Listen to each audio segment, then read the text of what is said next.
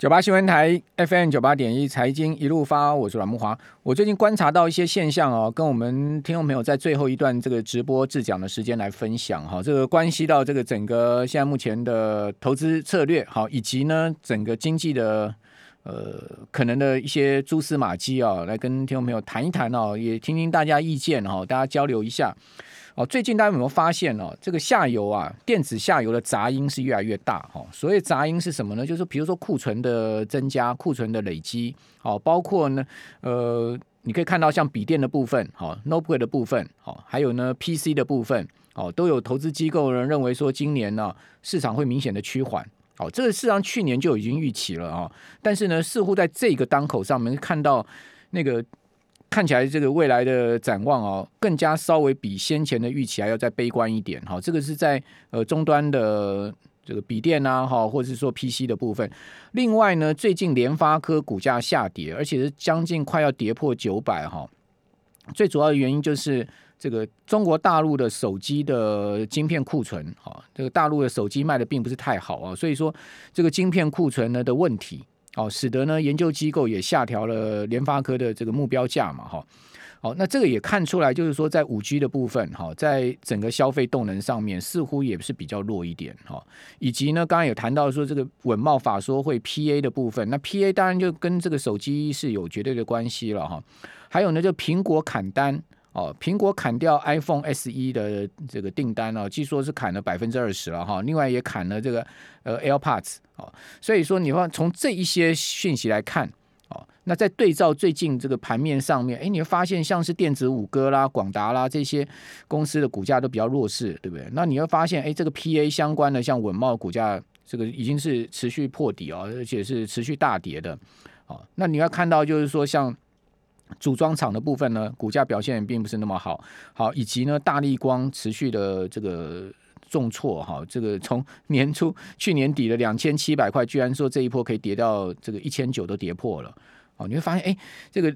终端零组件的部分哈，面板的价格还在持续修正，哦，终端零组件的部分确实是不是那么好，这个是很很明显的一个现象是什么？就是说消费整体。面向是在趋缓，经济会不会衰退？好，殖利率曲线倒挂，好，是不是扭曲？这个我不知道。但是我们可以看到啊，这个未来持续要升息下去啊，好，以及呢，呃，基期相关的因素啊，今年的年中到下半年，甚或到明年哈，整个消费力道哈，或者说经济增长的力道哈，趋弱，这是应该可以预见的。好，那你可以看到消费力道为什么会趋弱呢？因为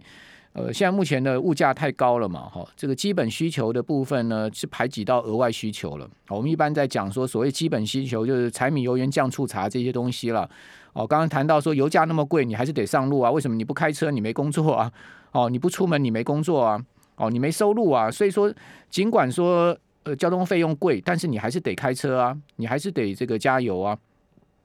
但你可能吃就吃省一点了，对不对？哦，你可能。以前一餐一百呃一呃两百块，你可能现在缩减到 一百五十块，要补贴一下这个行的费用的支出哦。那另外呢，其他东西这个非常昂贵的，你可能就不买了哈。比如说那个呃所谓额外需求的部分啊，本来要换手机的就不换了哦。但是这些东西就会被这个高物价给排挤掉。哦，虽然说，呃，企业有在加薪，哦，那企业加薪的这个幅度跟速度赶不上物价的这个上升的速度，那你实质薪资还是倒退嘛？美国现在目前的状况就是这样子。但企业一加薪，是不是企业成本上升？是不是会影响到它的 EPS 呢？这是肯定的，因为一般来讲，企业人力成本占整个呃它的支出成本是很 major 的哈。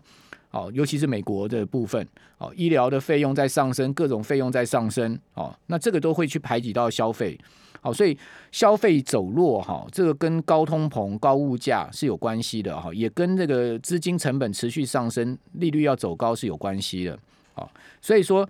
在这样状况之下，我认为消费哈走弱应该是一个很明显的趋势。所以在这种趋势之下呢，大家在呃操作上面，我我个人是觉得你可能就要去避开下游终端产品这一块，下游终端产品就会变得是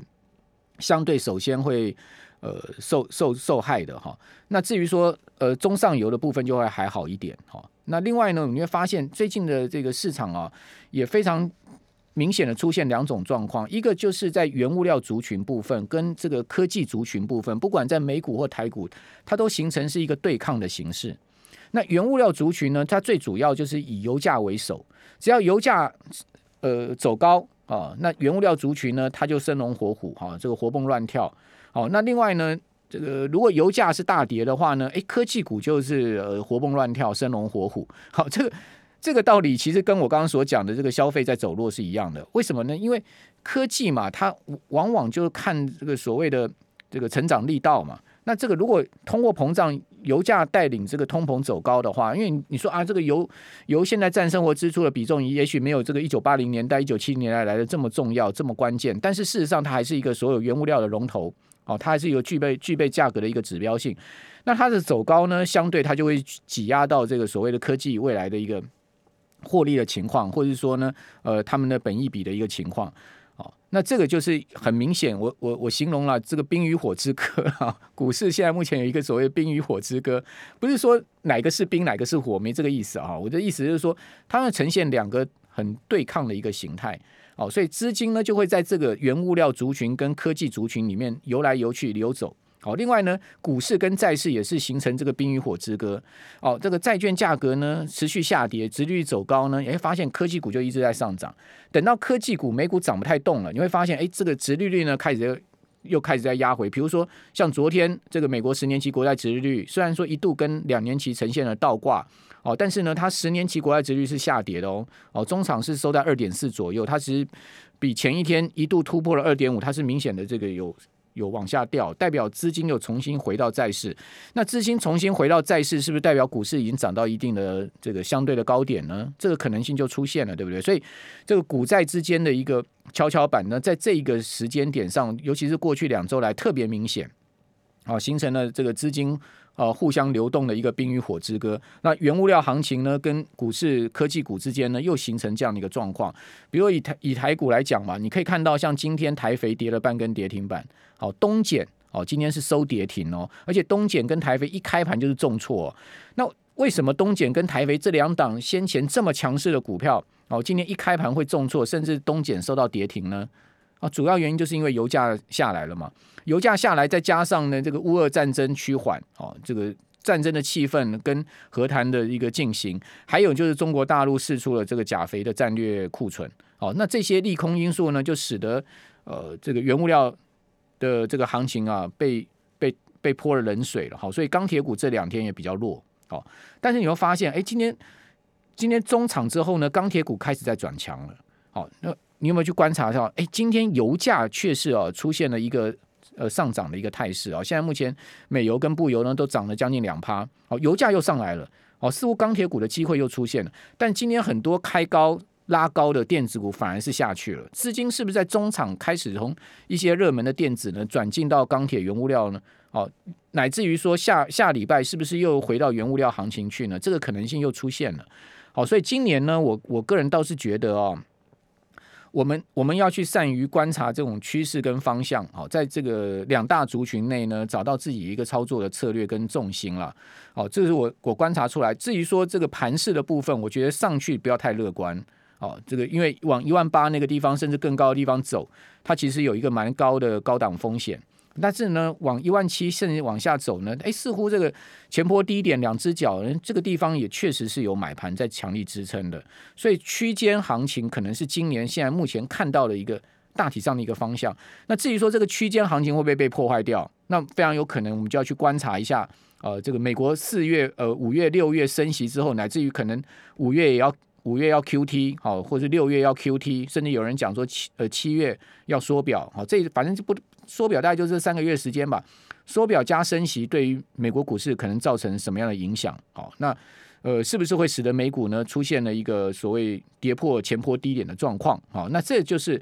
后面我们看整个呃市场在联总会货币紧缩下面市场的反应。好，此外呢，当然后面最关键的还是要去看呃这个美国持续的这个经济表现，好，以及更重要的，我认为就是企业获利的情况。那这些都会是。呃，今年下半年关注市场的一些重要资讯跟看法，原则上呢，先先以这个区间看待，应该会是一个比较正正健康的心态了。哦，换言之，当大家都在叠化修啊，非常乐观的时候啊，你就不用太太太跟着一头热。当大家都比较悲观的时候呢，其实你也不用过度恐慌。哦，我觉得这个是今年以现在目前看到的一个结构面来看，哦，用这样的心态可能会面对市场会比较健康一点。